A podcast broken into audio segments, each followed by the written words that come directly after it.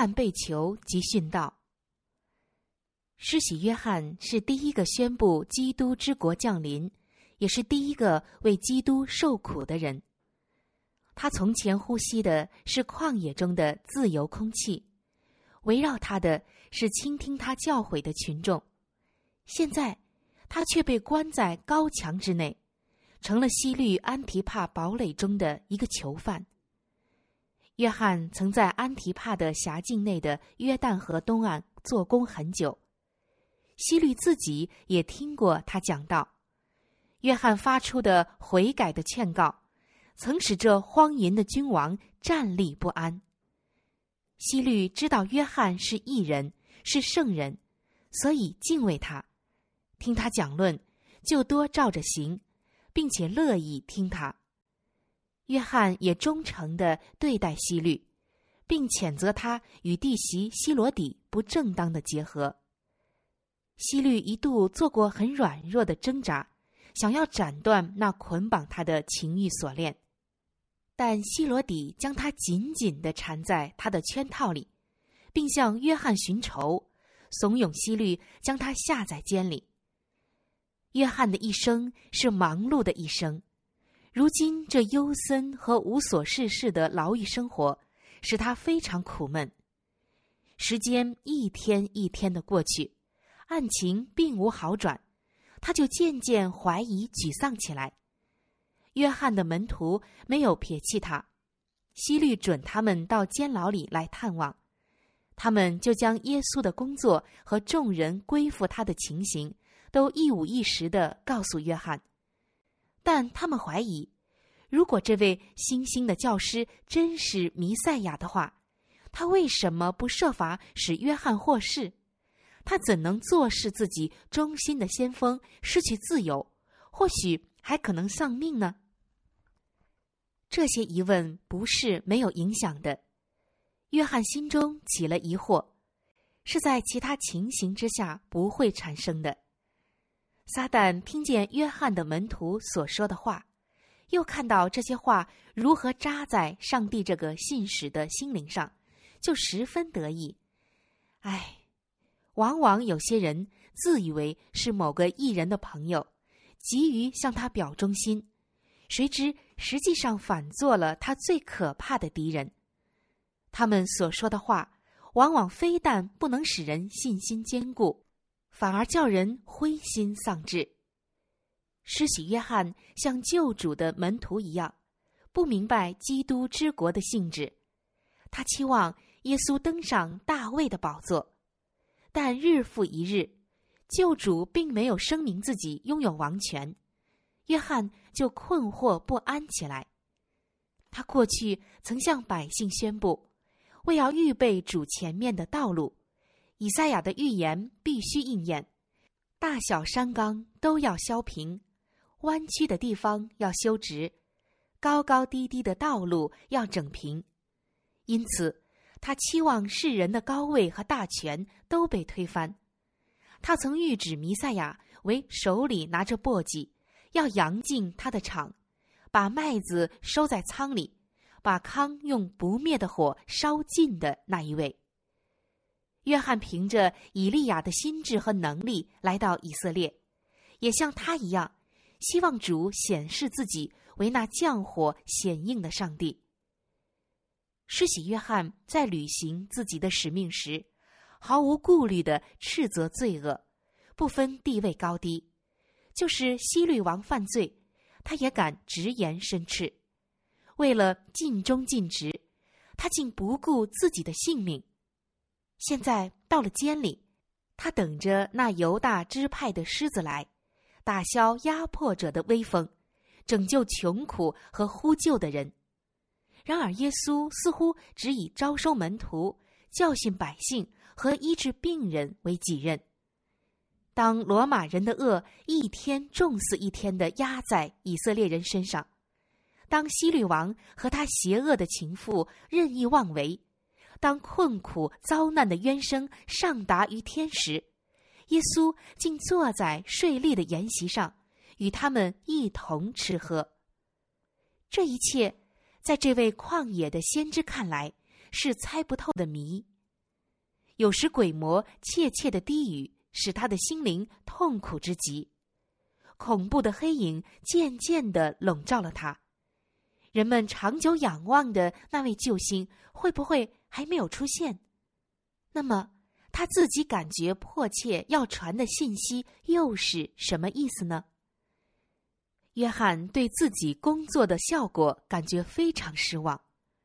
他曾希望那从上帝传来的信息，能像古代约西亚王和以斯拉宣读律法时一样，有同样的效果，使人深刻悔改。归向耶和华，为了完成这一使命，他已牺牲了一生。难道全是突然的吗？约翰看见自己的门徒因爱他而对耶稣生了疑心，就感到烦恼。他在他们身上难道是白费心机了？他现在不能继续工作，是不是因为以前没有忠于使命呢？所应许的救星若已来到。而约翰也曾尽了自己的本分，那么，耶稣现在岂不应该推翻压迫者的权势，并释放他的先锋吗？然而，约翰始终没有放弃他对基督的信心。他想起天上来的声音和圣灵像鸽子降下的情形，又想到耶稣无瑕的纯洁，在回忆自己在救主面前时。圣灵降在他身上的能力，以及众先知预言的见证，这一切都证明拿撒勒人耶稣就是上帝所应许的那一位。约翰不愿与他的同伴谈论他的疑惑和忧虑，他决定差人去问耶稣，于是将这事委托他的两个门徒，希望借他们与救主的会谈。来巩固他们的信心，并给他们的弟兄带来可靠的保证，同时还希望听到基督直接对他要说些什么话。约翰的门徒来见耶稣，问他说：“那将要来的是你吗？还是我们等候别人呢？”不久前，约翰还指着耶稣向众人宣布说：“看哪，上帝的羔羊。”除去世人罪孽的，这就是我曾说，有一位在我以后来，反成了在我以前的。而现在竟问，那将要来的是你吗？按普通人情来说，这件事实在令人非常失望，非常痛心。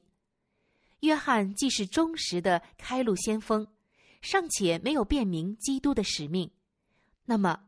只知追求私利的民众，还能对此有什么好见解呢？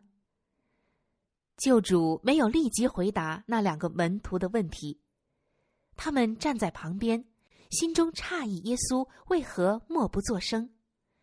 同时，有患病和受苦的人到耶稣面前来求医，瞎子在人群之间摸索着前来，各种患者有自己赶路来的。有被朋友搀来的，都急切的要挤到耶稣面前。大医师的声音开通了聋子的耳朵，他的一句话，一次抚摸，使瞎子得见光明，看到了自然的美景、友人的笑容和救主的慈言。耶稣斥责病魔，驱逐热症，他的声音达到垂死之人的耳中，他们就起来。健康如常了，风瘫而被鬼附的人，听了基督的吩咐，就不再发疯，而来敬拜耶稣了。耶稣一面医治病人，一面教训百姓，被拉比们视为不洁而远远避开的穷苦农工，团团围着耶稣，他就对他们讲说永生之道。一天的光阴就这样过去了，一切事。约翰的门徒都看见、听见了。最后，耶稣叫了他们来，吩咐他们将所看见的告诉约翰，又加上一句说：“凡不因我跌倒的，就有福了。”耶稣的神性在满足困苦人类的需要上得到了证明。他屈身为人，降到我们卑微的地位，他的荣耀就在此显明了。约翰的门徒传达了这个信息，这就够了。约翰想起先知论弥赛亚的话说：“耶和华用高高我，叫我传好消息给谦卑的人，差遣我医好伤心的人，报告被掳的得释放，被囚的出监牢，报告耶和华的恩年。”基督的工作不但证明他是弥赛亚。也显明了他的国需用何种方式来建立。从前在旷野里传给以利亚的真理，也启示给约翰了。那时，耶和华从那里经过，在他面前有烈风大作，崩山碎石，耶和华却不在风中；风后地震，耶和华却不在其中；地震后有火。耶和华也不在火中，火后，上帝才用微小的声音对先知说话。耶稣推行他的工作也是如此，他不动干戈，不夺政权，乃是用仁慈牺牲的生活感化人心。约翰克己生活的原则，就是弥赛亚之国的原则，他深知这一切。是与当时以色列领袖们的主张和希望背道而驰的。约翰所认为足能证明基督神性的凭据，在他们却不成为凭据。他们是在等候一位经上所未曾应许的弥赛亚。约翰此时看出救主的使命，只能引起他们的记恨和谴责。身为救主的先锋，他所尝的。无非是救主自己必须喝尽的苦杯。救主所说：“凡不因我跌倒的，就有福了。”这句话，对约翰虽然有一种温和的责备，但在他身上还是起了作用。他现在更清楚的认识了基督使命的性质，就是献身于上帝。只要能最好的对他所深爱的事业有所贡献。或生或死，都在所不辞。约翰的门徒离去之后，耶稣便对众人讲论约翰。救主的心对这位现在被囚在西律监牢中的忠实见证人深表同情。他不愿让百姓认为上帝已经丢弃了约翰，以为他在忧患中已失去信心。他说。你们从前出去到旷野，是要看什么呢？要看风吹动的芦苇吗？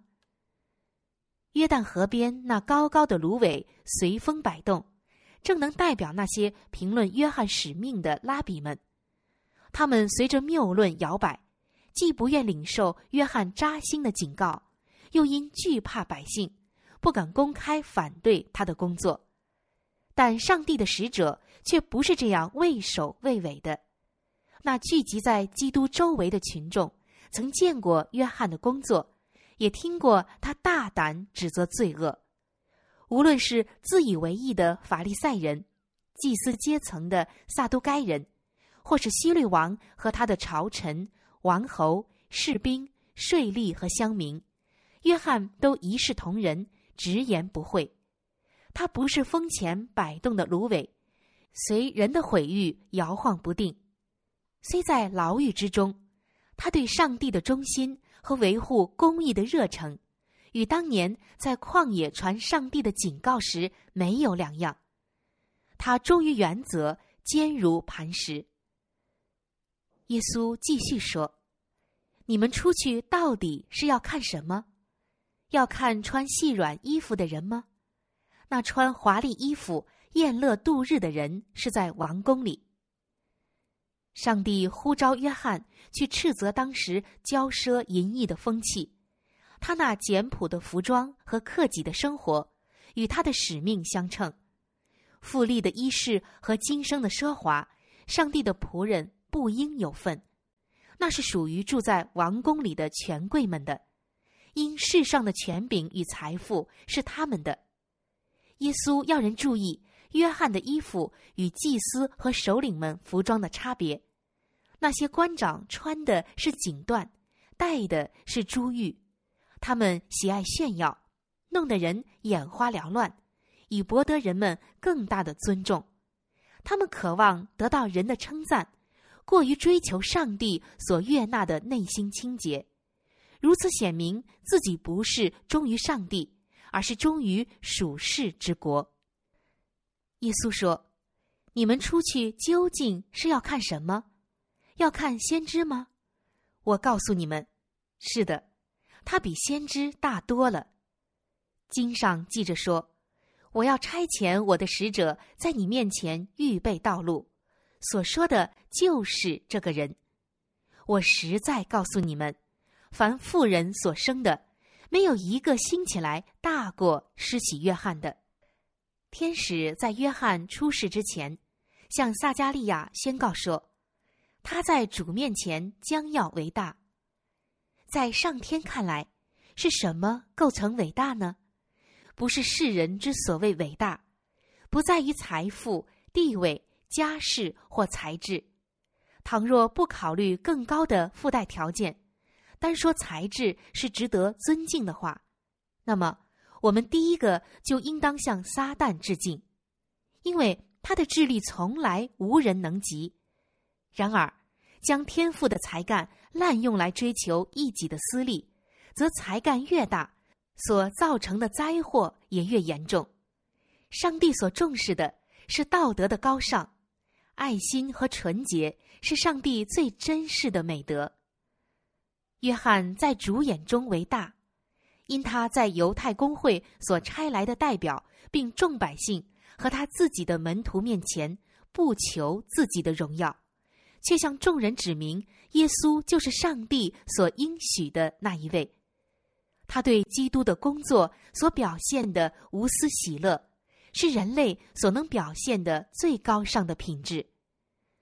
那些听过约翰为耶稣做见证的人，在约翰死后论到他说：“约翰一件神迹没有行过，但约翰指着这人所说的一切话都是真的。”约翰的工作并不是像以利亚所做的那样，叫火从天降下。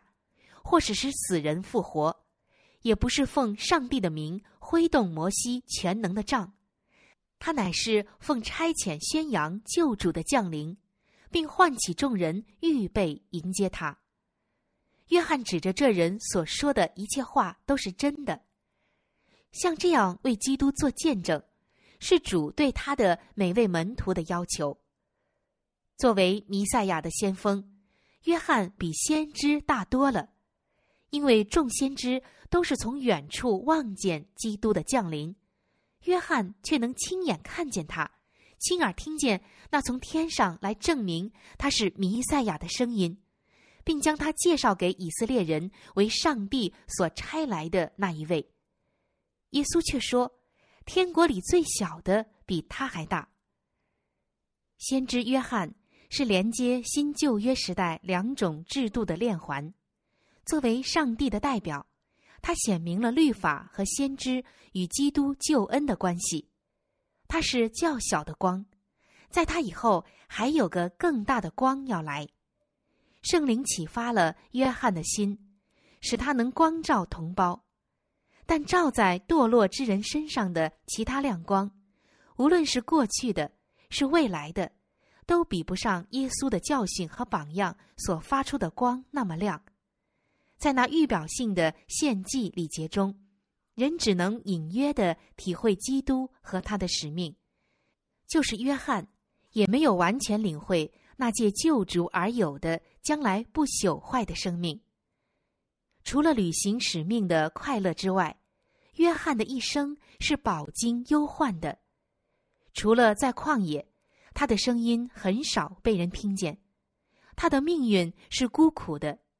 连他自己工作的效果也没让他看见，他没有权利与基督同在，亲眼目睹这更大之光所显示的神能。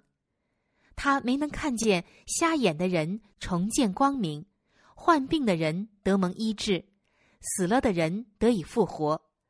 他也没能看见基督每句话所发的光，照在预言诸应许上的荣耀。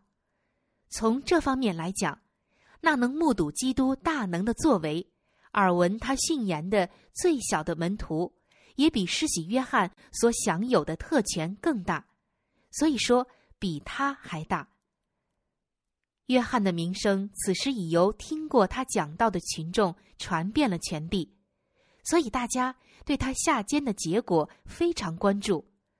他的生活无瑕无疵，群众对他又有好感，人们相信，总不至于有暴虐的手段加在他身上吧？希律相信约翰是上帝的先知，一心打算释放他，可是因为怕希罗底。故迟迟未行。希罗底知道不可能用直接的手段使希律同意置约翰于死地，所以他决意用脚计来达到目的。在西律王的生日，将要设宴招待国内官员和宫廷的权贵，那时必是欢宴醉酒，这样希罗底就可趁希律不备，任他摆布。到了西律王的生日，王和他的大臣正在狂欢痛饮，西罗底便差他的女儿萨罗米入厅跳舞，以娱嘉宾。他正当青春妙龄，艳丽的美色使耽于声色的贵人为之神魂颠倒。照当时的风俗，贵妇们是不在这一类的宴会露面的，所以当着以色列的祭司。与公侯家族之女出来献舞助兴时，这种恭维使西律显得格外光彩。西律王酣饮已久，头晕目眩，情欲压倒了理智。他看见的只是欢乐的宴会、狂饮的宾客、狼藉的杯盘、闪烁的酒盅、耀目的灯光及曼舞的少女，在这放荡无羁的兴头上。他便想做一件夸耀的事，好在众臣面前得到颂扬。他就发誓应许满足希罗底女儿提出的任何要求，就是半壁江山也绝不含糊。希罗米急忙到母亲跟前，要知道他当求些什么。他母亲的回答早已准备好了：施洗约翰的头。萨罗米不明白母亲复仇之心何以如此凶狠，不愿提出这个要求，但母命难违，希罗底的决心压倒了一切。萨罗米就回到王面前，提出了这可怕的请求：“我愿王立时把施洗约翰的头放在盘子里给我。”希律张皇失措，狂欢顿时停止。一种不祥的寂静突然临到这宴乐的场所。西律王想到要害约翰的命，不禁大为震惊。然而，他已发了誓，不愿有反复无常或鲁莽的表现。他发誓原是为尊敬宾客。倘若他们中间有人说一句反对他履行他诺言的话，那么他必乐于免先知一死。他给他们机会为约翰说话，他们从前曾长途跋涉去听约翰讲道，也知道他是一个无罪的人，又是上帝的忠仆。这时，萨罗米的要求虽然使他们大为震惊，但他们已沉溺于酒色，无心作何证言。没有人讲一句话来解救这位上天的使者的性命。这些人。虽然在国内身居高位，肩负重任，可是他们竟纵情于宴乐醉酒，以致理性麻痹。他们的头脑因酒酣而热，声色当前而失了常态，良心也因而昏蒙了。他们的静默无声，无意将上帝的先知判处死刑，去满足一个荡妇的复仇之心。西律等机会想逃避履行他的誓言，终归徒然。于是他无可奈何的下令将先知斩首。过了一会儿，约翰的头就被拿来放在王和宾客面前。从此，那衷心劝告希律转离罪恶的口就永远封闭了，那呼召人悔改的声音也永远听不见了。一夜狂欢，竟牺牲了一位最伟大先知的性命。唉，由于本应秉公执法之人没有节制，往往使无辜的人突然牺牲。凡饮酒的人。必须为自己在酒的麻醉之下所行的一切不义之事负责。人的知觉被酒麻痹之后，就不能平心静气的判断取直，也没有清醒的头脑来辨别是非。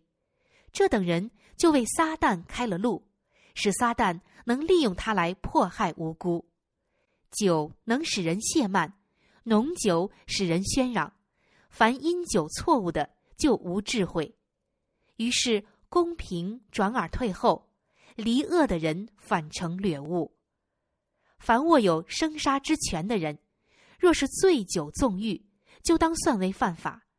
执法的人自己必须守法，他们必须有自治的能力，必须完全掌握自己的体力、智力和道义力，才能保持敏锐的理智和高度的正义感。施洗约翰的头送到希罗底面前，希罗底接到时，发出得意的狞笑。他庆幸大仇已报，并妄自以为希律的良心必不再受责备了。然而，他所犯的罪终不能使他快乐。他惠民肆意，为人所憎厌。同时，西律心中的悔恨。反使他比以前听约翰警告时更为苦恼。约翰的教训并未止息，其影响将流传万代，直到世界的末了。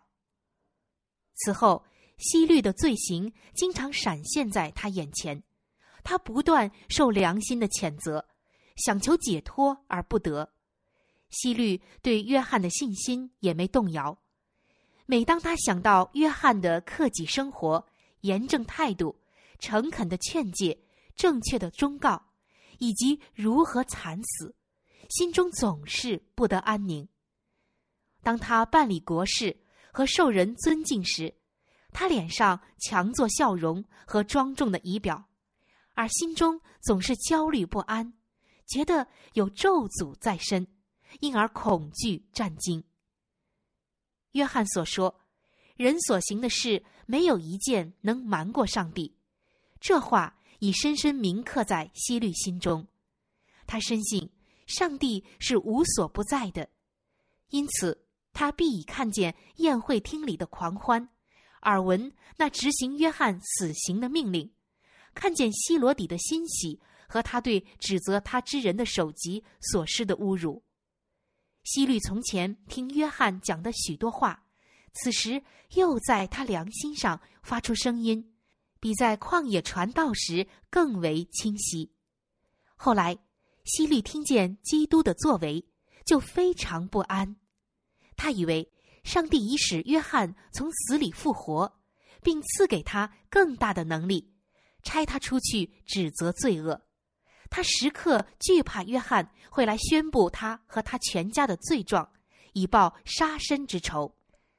此时，希律正收获上帝所说犯罪的结果，心中跳动，眼目失明，精神消耗，你的性命必悬悬无定，你昼夜恐惧，自料性命难保。你因心中所恐惧的，眼中所看见的，早晨必说，巴不得到晚上才好；晚上必说，巴不得到早晨才好。罪人自己的思想，就是他的原告；良心的谴责使人日夜不得安宁，人间的痛苦莫甚于此。许多人对施洗约翰的遭遇都觉得莫名其妙，他们怀疑上帝为什么让他在狱中受苦丧命。这种不可思议的天意，不是我们世人所能看透的。然而，我们若想到约翰，无非是与基督一同受苦的人，那么我们对上帝的信心就不致动摇了。凡跟从基督的人，都必戴上牺牲的冠冕，他们都必难免被自私的人所不理解，并要成为撒旦所猛烈攻击的目标。撒旦立国的宗旨就是要毁灭这种牺牲的精神，这种精神无论在哪里出现，他都必加以攻击。约翰在幼年、青年和成年时期，都显出了坚强的性格和道义的力量。他在旷野发的人生，预备主的道，修直他的路。撒旦听了，就为齐国的安全担心。约翰将罪的极端邪恶显得非常清楚，信息所及，人人发颤。